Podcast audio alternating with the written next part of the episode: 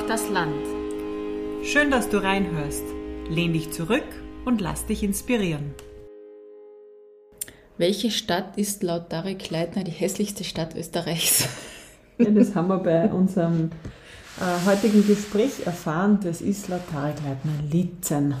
Und wer kommt aus Lietzen? Da kommt die Isabel Stummvoll her. Ähm, eine Steirerin, die aber irgendwie in Wien ist und gleichzeitig überall sonst auch in Österreich und in Deutschland unterwegs, weil sie so viel im ländlichen Raum, mit dem ländlichen Raum sich beschäftigt. Genau, aber so wirklich sesshaft am ländlichen Raum ist sie noch nicht geworden, weil sie für sie den passenden ländlichen Raum noch nicht gefunden hat. Und da ist sie auf der Suche und startet ganz, ganz viele Projekte in diese Richtung. Ja, sie hat gesagt, das hat noch nicht so wirklich gefunkt, weil sie spricht ja schon davon, dass wenn die Lebensqualität stimmen wird, dann würden auch die Frauen bleiben im ländlichen Raum. Auch eine Thematik, die sie total viel beschäftigt. Genau, sie hat sich nämlich auch mit der Landflucht äh, der jungen Frauen eben in ihrer Diplomarbeit beschäftigt, mhm. die den Titel trägt Land ohne Töchter. Und jetzt ist sie die Chefin von einem Center ländlicher Raum und sagt selbst, dass das ein lustiger Widerspruch ist, weil eigentlich soll es ja Decenter, Decenter heißen. Genau, und sie starten äh, jetzt bald ähm, im Lungau eine Summer School. Mhm. Da werden wir vielleicht auch vorbeischauen und dann irgendwie berichten, aber es sind noch so viele andere Sachen gefallen in diesem Gespräch.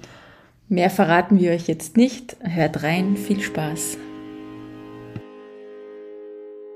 Wir starten jede Podcast-Folge damit, dass wir unseren mutigen Frauen sagen, warum wir sie mutig finden. Liebe Isabel, wir finden dich mutig, weil du ein Center für den ländlichen Raum übernimmst und damit alle Hoffnung der Welt auf dir ruht. Ähm, das natürlich nicht, aber das ist schon etwas Herausragendes. Das ist ja ganz neu, dass das aufgebaut wird und du darfst es aufbauen und du hast mit deinen jungen Jahren schon so viele Projekte gemacht für den ländlichen Raum und im ländlichen Raum. Drei Stichworte, die ich mir rausgesucht habe, ist eine Summer School Zukunftsland Lungau. Äh, du arbeitest in einem Projekt Baukulturregion Alpenvorland in Bayern. Und äh, nicht nur das, du beschäftigst dich auch mit den räumlichen Dimensionen der Digitalisierung. Das sind nur drei so Spotlights. Äh, wir kommen sicher noch auf ganz viel mehr. Aber mit dieser Rolle des Center ländlichen Raum haben wir uns gedacht, du bist eine wichtige Interviewpartnerin äh, für uns und wir freuen uns, dass wir dich heute hier haben dürfen. Ja, danke, dass ich äh, da sein darf und ich freue mich schon auf die nächste Stunde. Ähm, um ein bisschen das Eis zu brechen, haben wir eine schöne rosarote Schachtel mit ganz vielen Fragen. Weil, also heute wird man ja Eiswürfel und vielleicht eine Dusche brauchen, weil es sehr warm ist. Und ich bitte dich, ähm, eine Frage für dich zu ziehen und diese uns zu beantworten. Mhm, mhm, mhm. Welche Regel würdest du nie brechen? Puh. Gute Frage. Da muss ich immer an mein Poesiealbum denken, mein, mein Wegweiser über viele Jahre. Und da haben mir meine Eltern immer ganz viel, oder meine Familie eigentlich, ganz viel über Freundlichkeit reingeschrieben. Ich weiß nicht mehr, wie die Sprüche genau gehen, aber zusammenfassend geht es darum, dass man zu jedem Menschen freundlich sein soll und jeden Menschen, wenn man ihn noch nicht kennt, äh, einen Schuss geben soll. Mhm. Ich glaube, so habe ich dich auch kennengelernt, ähm, als sehr, sehr menschenfreundlichen Menschen. äh, wir kennen uns seit ein paar Jahren, liebe Isabel, noch nicht ganz so lang, zwei, drei Jahre. Mhm. Äh, und du schreibst irgendwie über dich selbst oder dass, dass der liebe Tarek Leitner gesagt hat, dass du aus, dem Hess, aus der hässlichsten Gemeinde Österreichs kommst.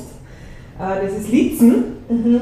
Äh, magst du den Hörerinnen und Hörern vielleicht kurz einen Überblick geben, wobei wir werden wahrscheinlich ganz viel zwischen einhaken, weil mhm. es sonst zu lang wird. Äh, wie kommst du von Rottenmann-Lietzen zum Center ländlicher Raum und wo ist das angesiedelt? Du hast ja mal gesagt, du hättest eigentlich gern anstelle eines Büros eine Österreich-Card, dass du quasi im Zug herumfahren kannst. äh, ja, wie bist du zu der Frau geworden, die du bist? Puh. Ja, ähm, aufgewachsen bin ich im steirischen Enstal, im, in der Bezirkshauptstadt Liezen, aber auch in Bad Mitterndorf, das ist so am Eingang des Ausseerlands, da äh, hat mein Papa ein Haus und da wohnen auch meine Großeltern und so weiter. Und zwischen diesen beiden Orten bin ich ja immer gependelt, also die gependelt, ja, die, die große Bezirkshauptstadt, die äh, Einkaufshauptstadt mit damals waren es knapp 7000 Einwohnerinnen, also eigentlich eh nicht so groß, aber als Kind habe ich mir schon immer gedacht, das ist Urbanität, aber wenn man dann ein bisschen, ein bisschen äh, auswärts schaut, kommt man dann drauf, dass es größere Städte gibt. Aber für mich hat halt dieses äh, städtische ausgemacht, dass alle meine Freunde immer nach Wiezen gekommen sind äh, zum Shoppen und weil das irgendwie so der Mittelpunkt der Region war und ich eher nicht so viel rausgefahren bin zu denen. Und die Dörfer sozusagen. Ich verbinde Lietzen ja mit Autos. Es gibt ja da sehr viele Autohäuser und auch mein Auto, meinen Mitch, so nenne ich ihn, habe ich aus Lietzen. Ah, ja, da kann man, da hat man viel Auswahl, ja. Also wir haben, wir haben, ja, ich habe schon so viel über Lietzen erzählt. Das ist einerseits meine Heimatstadt, aber andererseits ist das halt raumplanerisch, und ich bin ja Raumplanerin, ähm, sicher eine Inspirationsquelle für meine Berufswahl geworden, weil da viel Verbesserungspotenzial ist. Darf ich da den ähm, Tarek Leitner zitieren? Er hat ähm, geschrieben, wenn man in Lietzen abfährt, schaut es aber aus wie in Los Angeles, ein Discount-Center nach dem anderen. Jeder findet das hässlich. Daher ist es objektivierbar. Es geht nicht um Geschmack. Wie geht es dir dabei, wenn du das hörst oder liest? Ja, ja was soll ich sagen? Also, das war 2012, glaube ich, wie er das, oder 2009, ich weiß nicht wie er das äh, Buch veröffentlicht hat, Mut zur Schönheit. Und ich habe, war 2012, da habe ich gerade auch im Bezirk Lietzen als freie Journalistin für die kleine Zeitung gearbeitet und da hat er auch eine Lesung gemacht in Lietzen. Und das fand ich schon sehr spannend, wie auch dann die, ja, die Besucher und Besucherinnen von, von dieser Lesung darauf reagiert haben, nämlich sehr beleidigt, sehr abwehrend. Ähm, und ich habe, das war schon eine Grundlage für mein Interesse am ländlichen Raum. Ähm, das hatte ja nicht immer während meinem Studium, aber das war auch nochmal so ausschlaggebend, dass, dass er einerseits provoziert mit dieser Aussage, aber andererseits wollte er halt auch genau hinschauen, weil da gibt es ja so viele Facetten und warum ist das so? Warum kam es so weit, dass entlang der Enstal-Bundesstraße so viele Fachmarktzentren sind, wo wo es manchmal so ausschaut, als würdest du, keine Ahnung, kein LA haben, weil da riesige Sessel und riesige Reklameanzeigen sind. Ähm, wir haben mittlerweile ein Mackie, ein Burger King, ein Subway dort, ganz viele Möbelhäuser, ganz viele Autohäuser. Ähm, dann, diese, dann das Kino, das Bollwerk, das mittlerweile schon seit einem Jahr wieder zum Verkauf steht. Falls das wer will, habe ich den Abend gefunden, eineinhalb okay. Millionen. Mit super Soundanlage, vielleicht was für euch. Aber ja, es ist trotzdem meine Heimatstadt. Aber ich glaube, ähm, das, also das daheim arbeiten oder als Raumplanerin daheim in der eigenen Stadt arbeiten, ist, glaube ich, nicht das Klügste. Vielleicht, äh, ich hake da auch gleich ein, weil du sagst, eben als Raumplanerin, dein Studium als Raumplaner, ich vermute, dass äh, unter dem Begriff Raumplanung viele verstehen, dass du vielleicht Innenräume einrichtest. Ich glaube, dass es vielleicht klug wäre, ganz kurz zu sagen, was ist eine Raumplanerin? Ja, gerne, weil die Raumplanung hat ein bisschen das Problem und wenn man dann Raumordnung sagt, dann macht es das nicht viel besser.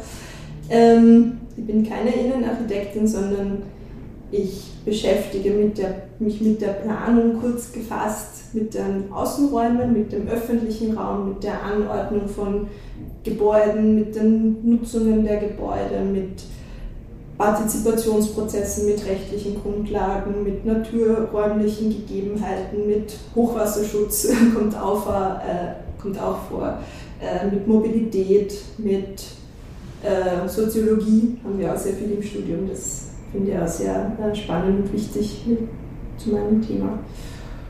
Genau. Also das Basic Basic der Raumplanung ist der Flächenwidmungsplan. Das kennt man wahrscheinlich, wenn man, wenn man schon mal sich mit einem Hausbau zum Beispiel beschäftigt hat. Ja. Und wie kommt man als junge Lietznerin auf Raumplanung zu studieren? Ich meine, das weiß ich nicht. Ich kannte dieses Studium nicht. Ja. Kanntest du das oder wie, wie kamst du da drauf? Nein, ich habe das Studium auch nicht gekannt. Ähm, ich bin aus Liezen weggezogen nach der Matura mit 18 ähm, und wollte unbedingt in die große Stadt. Und das war für mich nur Wien. Also ganz viele Kolleginnen aus meiner Klasse sind nach Graz gezogen und haben dort studiert, natürlich, das ist das Näherste. Ähm, aber ich wollte nach Wien und dann habe ich mir natürlich auch ein Studium gesucht, das es nur in Wien gibt, nämlich Theater, Film und Medienwissenschaften. Das habe ich dann ein Jahr lang studiert, bin dann aber drauf gekommen, dass das vielleicht nicht so meins ist. Ja. Ich wollte eigentlich immer Filmregisseurin werden. Und dann habe ich mir wirklich alles, also da hatte ich ja gerade eine Knieoperation, da bin ich ziemlich viel gelegen und habe mir dann alle ähm, Studienpläne äh, aller Universitäten in Wien angeschaut, weil ich wusste, ich möchte in Wien bleiben ähm, und bin dann auf Bauingenieurswesen, ähm, Landschaftsplanung an der BOKU oder eben Raumplanung gekommen. Mhm. Da habe ich mir gedacht, ja, probier jetzt diese Raumplanung, ich verstehe am allerwenigsten, was das ist, aber es hört sich spannend an. ja. Und diese, ja, Genau, dann habe ich Raumplanung angefangen und dann relativ schnell bin ich drauf gekommen, dass das das beste Studium auf der ganzen Welt ist. Nach wie vor. Du hast äh, dieses Studium abgeschlossen mit einer Diplomarbeit, Mhm. die den tollen Titel trägt, der auch super in unseren Podcast reinpasst. Land ohne Töchter gehen und bleiben, wo es um weibliche Landflucht geht. Mhm. Wenn du die Erkenntnis deiner Diplomarbeit zusammenfassen müsstest, was ist da rausgekommen zum Thema weibliche Landflucht? Puh, das ist kompliziertes. ähm, na, also ich habe mich wieder mit meinem Heimatbezirk, mit dem Bezirk Liezen beschäftigt und habe da auch äh, meine ehemaligen Klassenkameradinnen aus, der, aus meiner Matura-Klasse interviewt und quasi nach mehreren Jahren wieder besucht und geschaut, wie die jetzt sind und wie deren Lebensperspektiven sind und oder Lebenswünsche sind und wie das und in welchem Raum das für sie passieren sollte. Und habe dann auch mit sehr vielen Bürgermeistern und einer Bürgermeisterin, also viele haben ja nicht im Bezirk gesprochen über das Thema, und dann auch mit einigen Planerinnen und Expertinnen. Und immer wieder kam halt dieses, na, was machen wir gegen die weibliche Landflucht? Jetzt ist das, das war gerade auch dieses, äh, diese Zeit, 2016, 2017, wo das irgendwie gerade voll in den Medien war. Was tun wir jetzt gegen diese weibliche Landflucht? Was machen wir, dass die da bleiben, dass die gar nie weggehen? Mhm.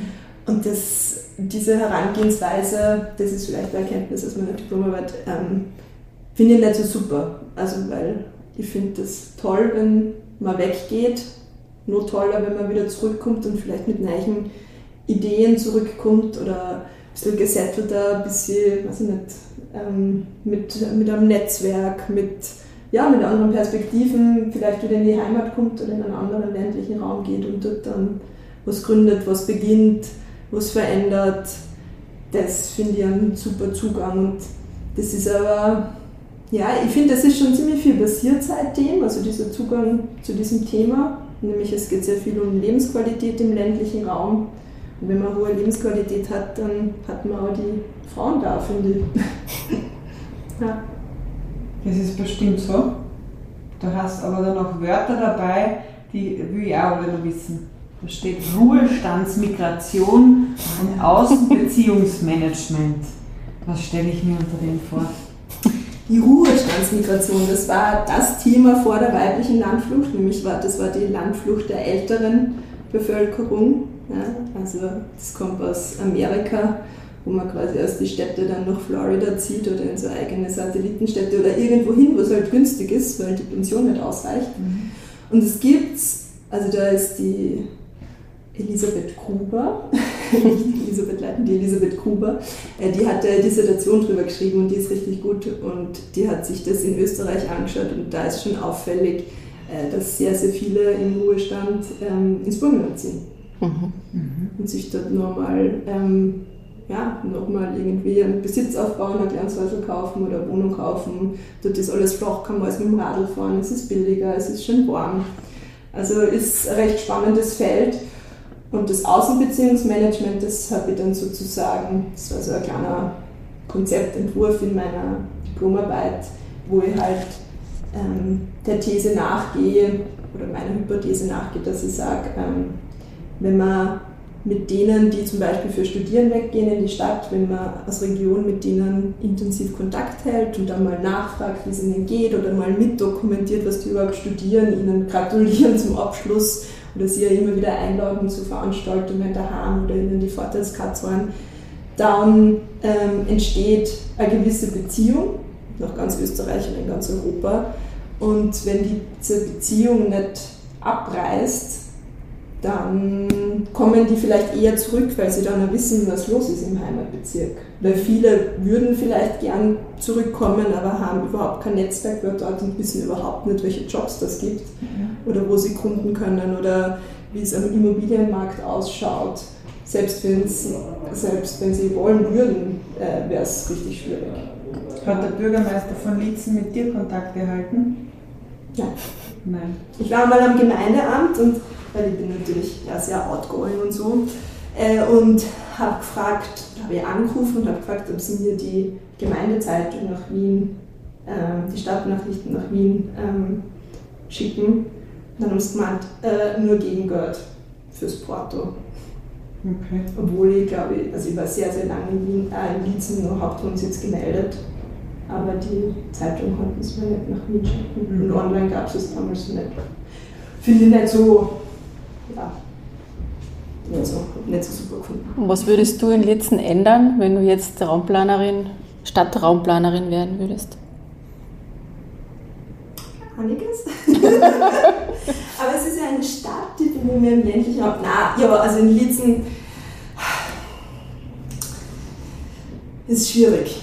Also es gibt diese absolute Verlagerung nach unten an die, an die äh, Enstal Bundesstraßen, dort ist halt ein Einkaufszentrum, ein neues Einkaufszentrum. Also das ist, ja, da ist vielleicht eh schon alles verloren. Also es gibt eine starke Autoabhängigkeit.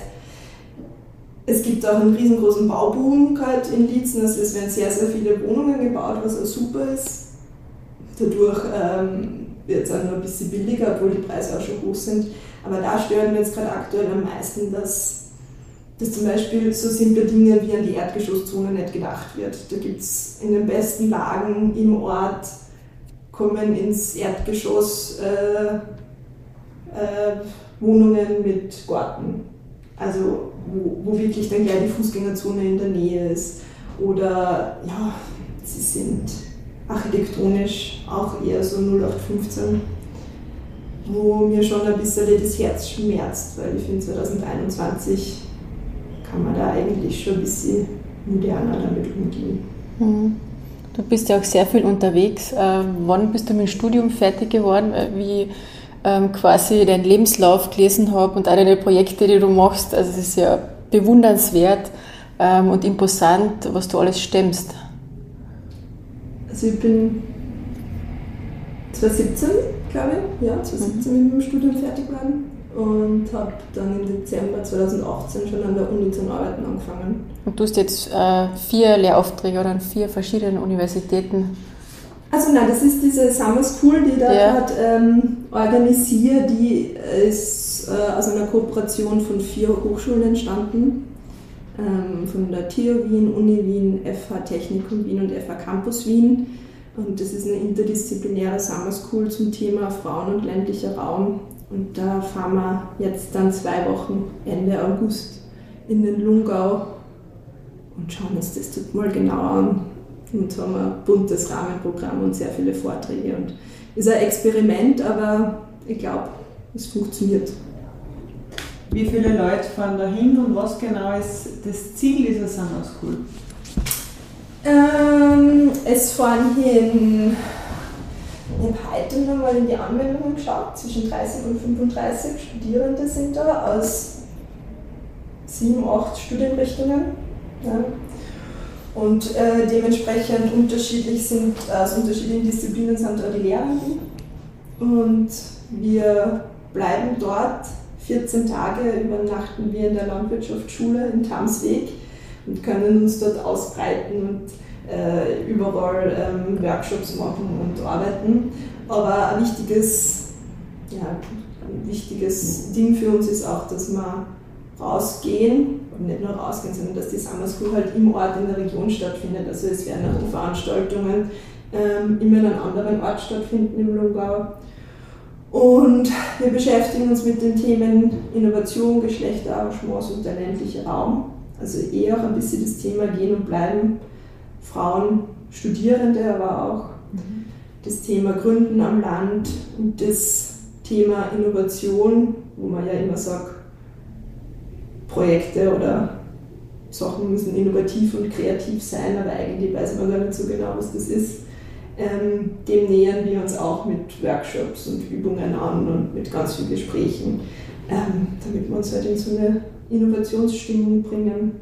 Aber ist die Zielgruppe immer klarerweise Studierende, darum ist es eine Summer School, ja? Geht es euch darum, dass die Studis was lernen über den ländlichen Raum?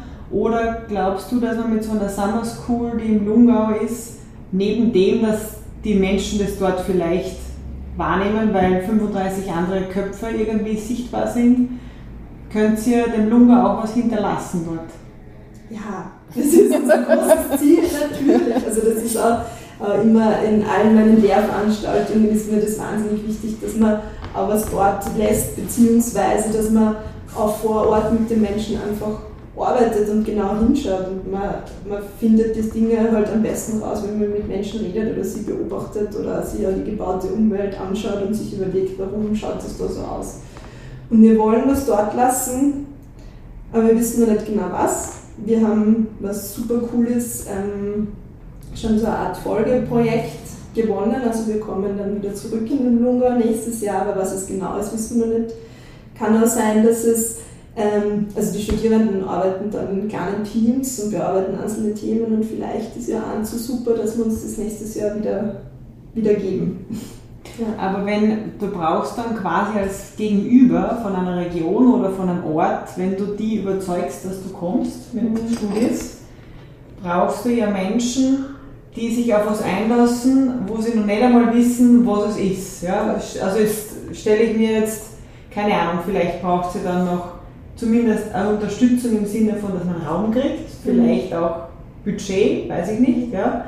Wie kriegst du Bürgermeisterinnen und Bürgermeister dazu, quasi so mal ohne eine Garantie, was ist das Ergebnis? Es sind keine Pläne, man weiß es nicht. Ja. Dass du die trotzdem überzeugst. Wie machst du das? Reden.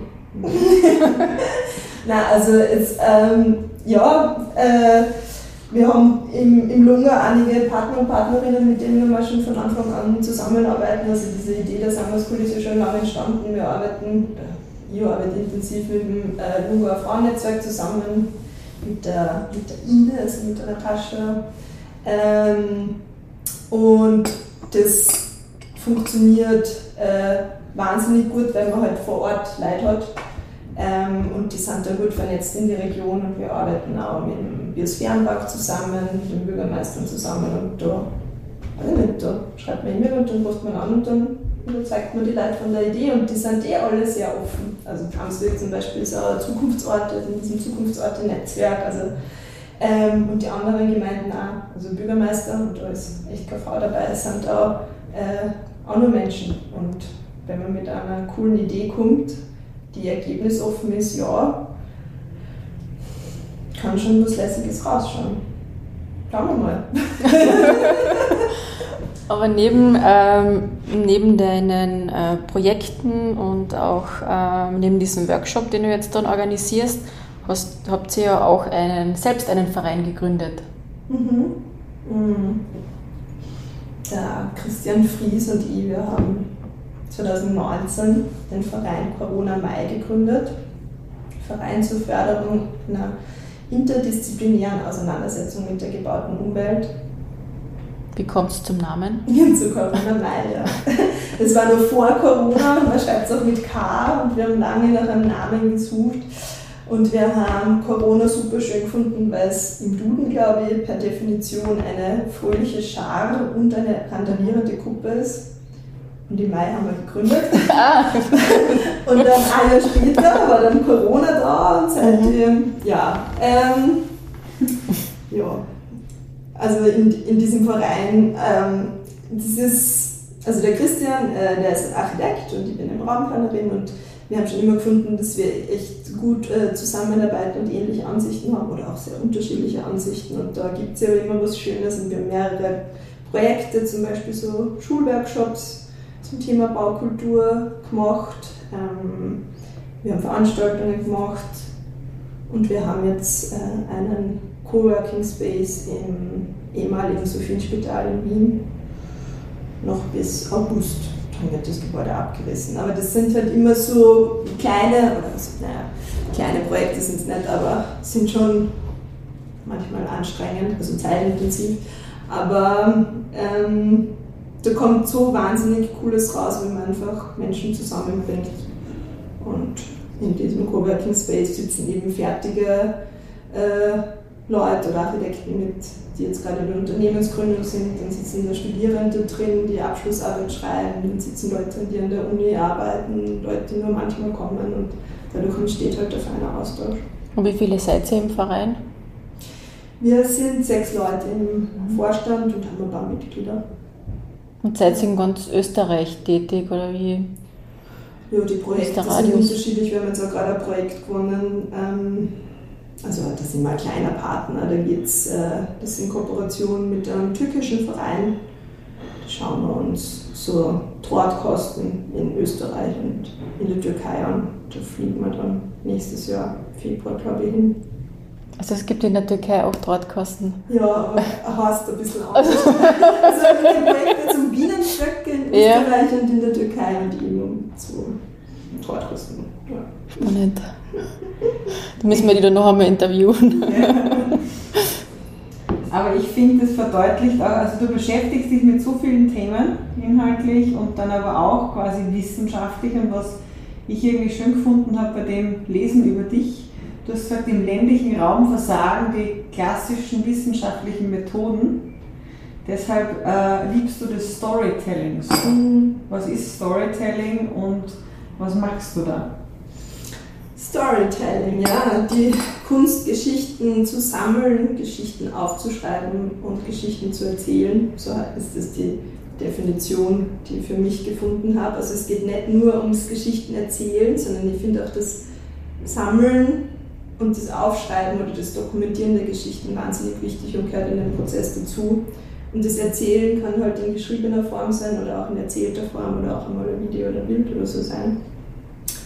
Ähm, ich finde, das ist eine schöne Methode, weil man da eben wiederum sehr nah am Menschen dran ist, aber auch ähm, Objekte und Räume recht gut beschreiben kann, obwohl man da auch wieder nah am Menschen dran ist, nämlich so an sich selbst als Schreiber oder Schreiberin. Und durchs Geschichten sammeln zum Beispiel entsteht, äh, finde ich, eine schöne Beziehung mit der Person, ähm, auch eine Vertrauensbasis, äh, die man zum Beispiel in einem Planungsprozess recht gut äh, brauchen kann, finde ich. also wir haben damals in Obergeil, das war eine Lehrveranstaltung 2018 und 2019 im Lesachtal, ähm, haben uns mit Storytelling beschäftigt und 2018 da ist wirklich ums Geschichten sammeln gegangen. Da haben die Studierenden eine Woche lang unterschiedlichste Geschichten gesammelt über Obergeil und über das Lesachtal. Zum Beispiel einer der Philipp ist mit einem Brustler den ganzen Tag herumgefahren und hat, hat herausgefunden, wie früher seine Arbeit war und wie jetzt seine Arbeit war, hat die ganze Region kennengelernt, hat die Leute kennengelernt, die in diesen Häusern äh, wohnen. Dann ein anderer hat darüber geschrieben, was passiert, wenn das letzte Pub äh, zusperrt, ähm, hat da ein Porträt geschrieben dann wieder wer andere hat geschrieben über, über eine, die Zimmer vermietet und so kurz vor der Pension ist und seit immer darauf wartet, dass die Kinder heimkommen und einmal diese Pension übernehmen, aber die sind dann in der Stadt und so, aber sie gibt die Hoffnung nicht auf, dass das irgendwer mal übernimmt und sie arbeitet halt so lange weiter. Also da sind schon puh, berührende Geschichten auch mhm. dabei. Oder ähm, eine hat auch getindert im Lesachtal und hat geschaut, wie so die Liebeswelt dort ausschaut. Raumplanerische Fragen danach gestellt. Und was war das Ergebnis? Ja, es ist ein bisschen schwierig, dort Frauen kennenzulernen, weil doch auch viele wegziehen von den lässigen Frauen. ja. Und das, da sind wir drauf gekommen, dass es super funktioniert und wir haben dort eine Redaktion gegründet, da war auch Journalist dabei, der Christoph Schattleitner. Ähm, und dann, das war dann eine Überraschung, am letzten Abend haben wir dann die Geschichten vorgelesen, also den Gästen, da waren auch viele dabei, von denen wir die Geschichten gesammelt haben. Und dann ist irgendwie so was Magisches passiert, nämlich so eine super schöne Grundlage und eben diese Vertrauensbasis. Und man war sofort in ein Thema drinnen, ähm, obwohl man das Thema nicht so explizit wie in so einem wissenschaftlichen Bericht runtergeschrieben hat, mhm. sondern irgendwas über Nahversorgung und Gasthaussterben oder so hätten wir auch schreiben können. Ähm, aber durch diese Geschichten hat man dann echt gut drüber reden und diskutieren können und auch ein bisschen in die Zukunft spintisieren. Ja. Ja, weil das hätte jetzt gerade angeschlossen. Das fragt sie jetzt, wenn ich äh, irgendwie provokant sein will. Dafür studiert man, dass mal Geschichten anhört. Ja? Aber ich meine, du hast das jetzt am Schluss eh, glaube ich, da hat schon diese mhm. Brücke gemacht, ja, dass es ja eigentlich um die gleichen Themen geht, wie wenn man sich wissenschaftlich trocken, theoretisch ja. damit auseinandersetzen würde, aber plötzlich kriegen sie ein Gesicht, das Ganze. Ja.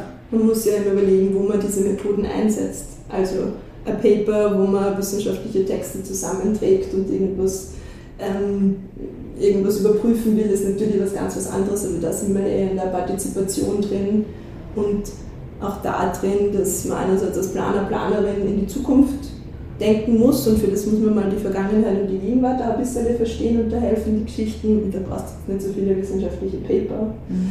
Ähm, oder dass du halt eine, ein gewisses, ja, eine gewisse Aktivierung auch schaffst, mit, mit den Leuten vor Ort weiterzuarbeiten. Wenn du über deine Projekte so in der Metaebene nachdenkst, ja, Lesachtal, dann in Lierzen waren wir gerade, in der Steiermark und dann arbeitest du ja auch in in Bayern, wo der ländliche Raum wieder ganz anders ausschaut, also jetzt auch von den Problemen und Themen her gesehen. Mhm. Siehst du da so zusammenhängende Themen, die der ländliche Raum, Anführungszeichen, den es ja nicht gibt, ja, mhm. ähm, als Herausforderung hat oder ist es überall anders? Ja, es gibt einige Gemeinsamkeiten besonders da in diesem deutschsprachigen ländlichen Raum. Ähm, und viele Unterschiede, ja.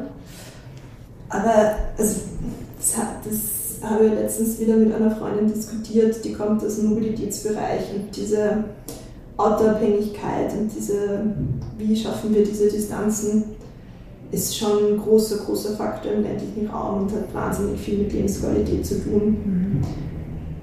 Also ich beschäftige mich nicht immer mit der Mobilität, wenn ich, wenn ich im ländlichen Raum bin und dort plane oder Lehrveranstaltungen mache oder so. Das ist auch sehr frustrierend, weil es ist wahnsinnig schwierig zu ändern. Ja. Ähm, Hast du selbst ein Auto? Mhm. Wie fährst du immer mit öffentlichen Verkehrsmitteln? Mhm. Ja, ich habe jetzt überlegt, so ein Elektroklapprad zu kaufen, weil ja doch die letzte Meile immer sehr schwierig ist. Das haben wir jetzt auch in Bayern gedacht ähm, es wäre eigentlich super fein, entweder nur mit dem Radl, aber vielleicht das Elektro-Klapprad ja nicht schlecht, wenn es mal regnet oder bergauf geht. Ähm, weil eben vom Bahnhof dann wirklich in die Gemeinde ist schon immer mit sehr viel Zeit verbunden. Aber ich bin mir noch nicht sicher, weil du in diesen Bussen oder im Taxi, wenn es nicht anders geht, oder beim Warten auf den Bus oder am Bahnhof halt immer Leute kennenlernst. Und ich glaube, das das da die mir verbauen, wenn ich dann mit dem Klapprad fahren würde. Ich bin immer noch nicht sicher. aber wahrscheinlich für meine Gesundheit wäre es nicht schlecht. ja, aber über das haben wir nicht geredet gerade, gell? Doch Mobilität. doch, doch. ja. ja. Ähm, und sonst ist der ländliche Raum doch sehr unterschiedlich. Also allein, wenn wir uns anschauen, was Wohnen wo kostet oder was der Boden wo kostet. Das ist halt in Bayern gigantisch im Süden von Rosenheim. Und wenn es dann aber in andere ländliche Regionen schaust, im Waldviertel oder so, ist es halt nur günstiger. Das, die sind von der naturräumlichen Schönheit jetzt gar nicht so unterschiedlich, sondern das ist halt wegen der Nähe zur Stadt oder wegen einer besonderen Qualität. Ähm, warum auch immer. Mittlerweile ist es wegen Spekulation, sind die Bodenpreise teurer. Aber ja, man sieht schon sehr viel, finde ich, wenn man unterwegs ist im ländlichen Raum, im deutschsprachigen Raum. Aber ja, es gibt Unterschiede und Ähnlichkeiten. Und was macht die private Isabel? Oder gibt es da nur die Raumplanerin mit den ganzen Projekten? Oder vermischt sich das? Ist das ein fließender Übergang vom Privatberuf oder ist das eins für dich? Das ist eine sehr schwierige Frage.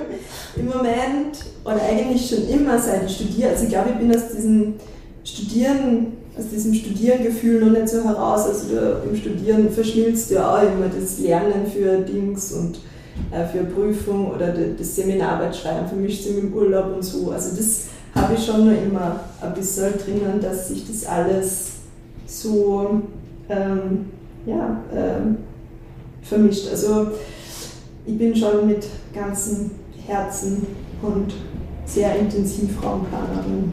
Wie kannst du abschalten? Machst du dann die Augen zu?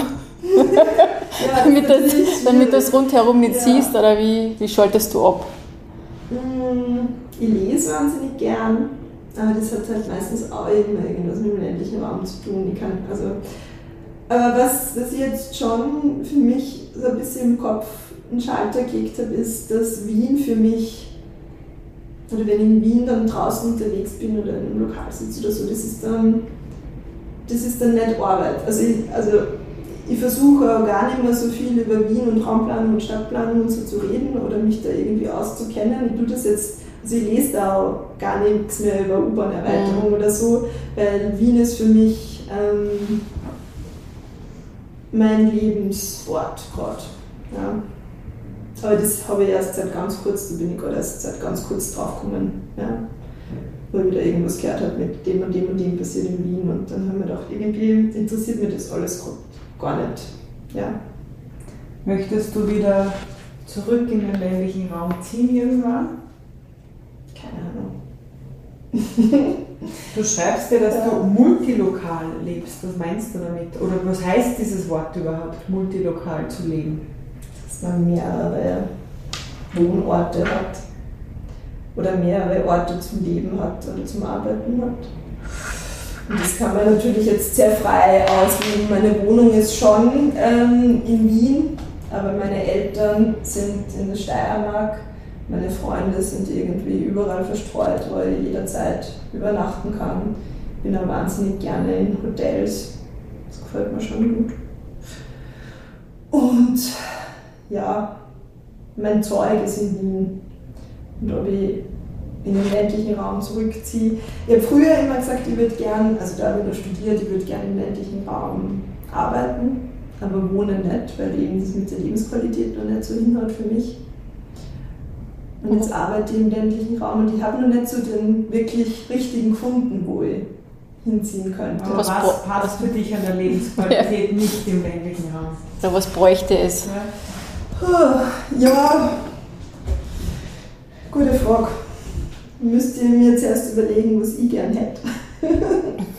Weil nur derweil hat es einfach noch nicht gefunkt. Also es ist schon so, dass, dass ich mit Freunden jetzt wahrscheinlich so ein Objekt am Land kaufe, aber das ist dann auch wieder, ähm, auch wieder ein bisschen Arbeit und es ist auch wieder eher so Raum geben für andere oder Raum herrichten für andere, schon mit vielleicht einer Ferienwohnung für uns. Aber muss man das mal anschauen, vielleicht konnte man dort eh gut wohnen auch. Ich versuche es andersrum. Ich bin die Bürgermeisterin von mhm. dem Ort Wunderort. Und ich will, dass die Isabel Stumpfvoll in meinem Ort wohnt, weil das ist eine engagierte junge Frau, die quasi das, worüber geschrieben wird, ja, die hat irgendwie studiert in der Stadt und all dieses geistige Potenzial. Ich hätte gern sie und ihre Freunde bei mir im Ort. Ja? Wie muss der Ort, wie muss mein Wunderort ausschauen, dass es dich reizt? Ja? Mhm. Das ist sozusagen rein privat, wie schaut der landschaftlich aus? Und was muss ich als Bürgermeisterin sagen, bin ich bereit zu tun, dass ich euch kriege? Gute Frage, Frau Bürgermeisterin. wir müssen es ja nicht quasi allumfassend beantworten, weil es wahrscheinlich ewig dauert und ein Abend Gesprächsthema sein kann. Aber was, was wäre so ein paar absolute Must-Haves, dass wir überhaupt anfangen nachdenken? Also mh, man spürt ja, dass in manchen Orten dieser Ort offen ist oder dass halt auch die, der Bürgermeister, die Bürgermeisterin offen ist für Neues und dann finde ich schon sehr, sehr viel gewonnen. Andererseits, ja, gibt es auch Gemeinden, wo man das nicht gespürt. Ähm, ich glaube, es braucht diese Offenheit, es braucht, also, also Ort muss für mich nicht super schick und herausgeputzt sein. Also so, so, so ein Dissident-Urlaubsort, das gefällt mir gar nicht. Ja. Aber es muss, finde ich, die Liebe zum Detail da sein. Das heißt nicht, dass die Bürgermeisterin sich jetzt Tag und Nacht den Haxen ausreißt, sondern dass einfach, dass man sieht, dass die Gemeinde so super aufgestellt ist und auch Personen, die was drauf haben, eine Chance gibt. Und sei das Gemeindebudget noch so klein, was am Land manchmal ist. Das spürt man dann. Ja. Und natürlich wäre es cool, weil meine Freunde und ich, wir brauchen ja ein cooles Objekt oder ein Stück Land, wo wir uns ausleben und ähm, da gibt es viele Wünsche. Ja. Aber das heißt, wenn ich in meinem Wunderort ein leerstehendes Objekt habe, wo ich schon lange überlege, wie kriegen wir das wieder ins Gehen, wäre das ein Mittel oder quasi ein Weg, um Leute einerseits wieder hin oder anzuziehen, dass man sagt, ich gebe das ganz super günstig her, aber dafür kümmert ihr euch drum und ihr dürft das haben? Auf jeden Fall. Ja. Also sehr viele Leute aus meinem Freundeskreis auch also aus dieser Branche, also aus der Raumplanung, Architektur, aus der Kulturvermittlung, ähm, suchen genau sowas, aber haben jetzt nicht das große Geld, da schon in den Kauf wahnsinnig viel zu investieren, weil in ein altes Gebäude muss wieder eh laufend investiert werden. Aber da gibt es ein Riesenpotenzial. Ich würde jetzt gern noch äh, dich erzählen lassen, Du bist die Leiterin des Center Ländlicher Raum. Das ist von der Technischen Universität Wien neu gegründet worden, weil man auch gesehen hat, dass der ländliche Raum auch von Wien aus bearbeitet werden soll, sage ich mal. Ist es so? Ist es vielleicht überheblich, diese Haltung? Warum gibt es das, dieses Center? Und was wirst du machen und wie machst du es? Ja, dieses Center ist ganz jung, das gibt es seit April. Seit April arbeite ich halt dort. Und das Center bündelt die Aktivitäten der Fakultät für Architektur und Raumplanung. Also das ist an der Fakultät angesiedelt, nicht bei der Raumplanung. Ähm, der, ja, das bündelt die Aktivitäten der gesamten Fakultät, die schon da sind. Also der ländliche Raum wird eh schon seit Jahren und Jahrzehnten beackert von äh, unterschiedlichsten Seiten, also sei es äh, in der Lehre oder in der Forschung oder auch aus persönlichem Interesse oder aus Forschungsinteresse.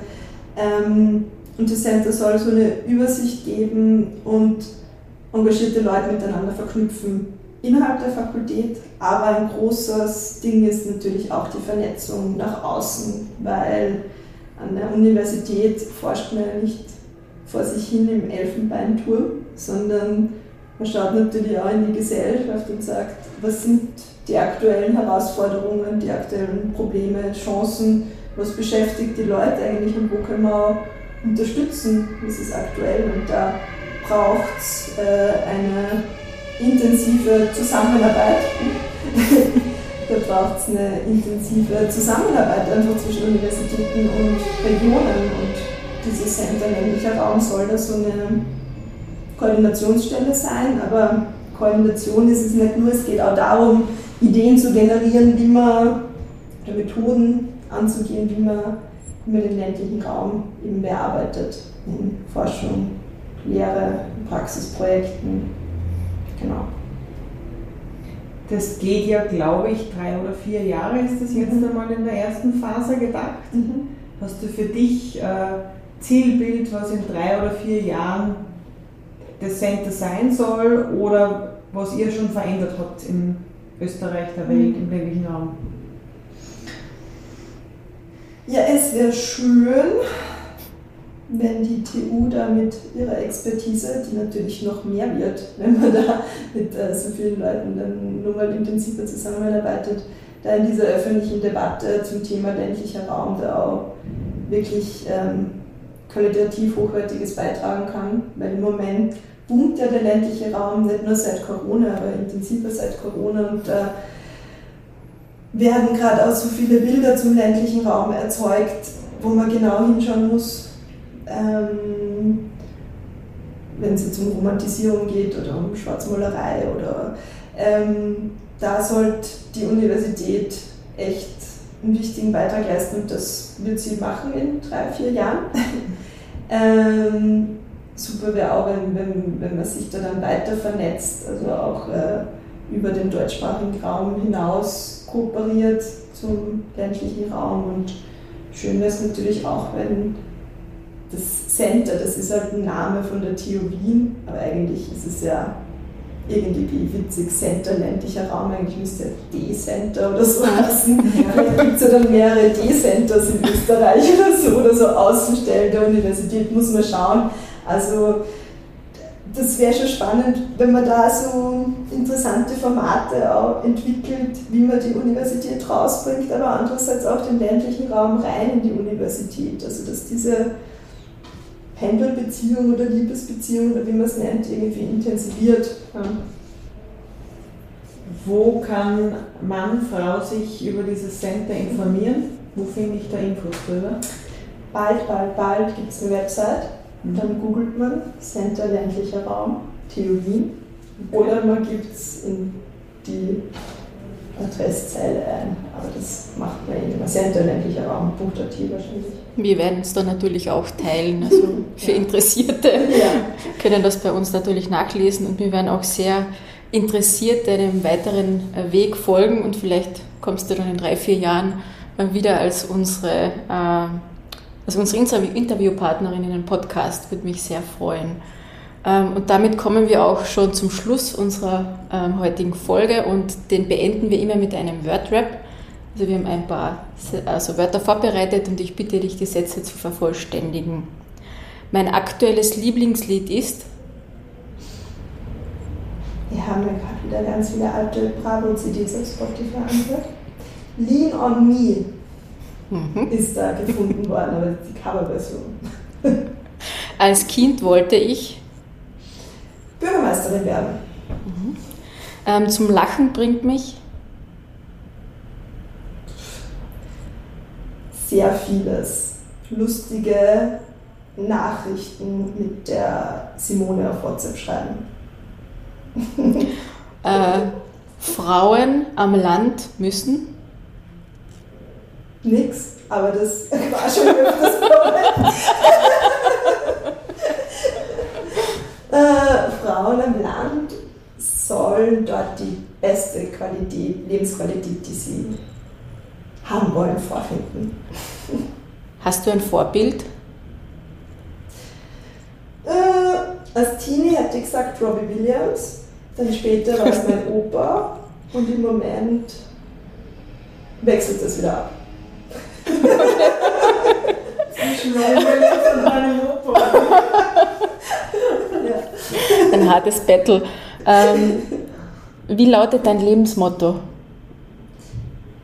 da können wir jetzt den Bogen zu ganz vorne spannen, eben sei freundlich zu den Menschen.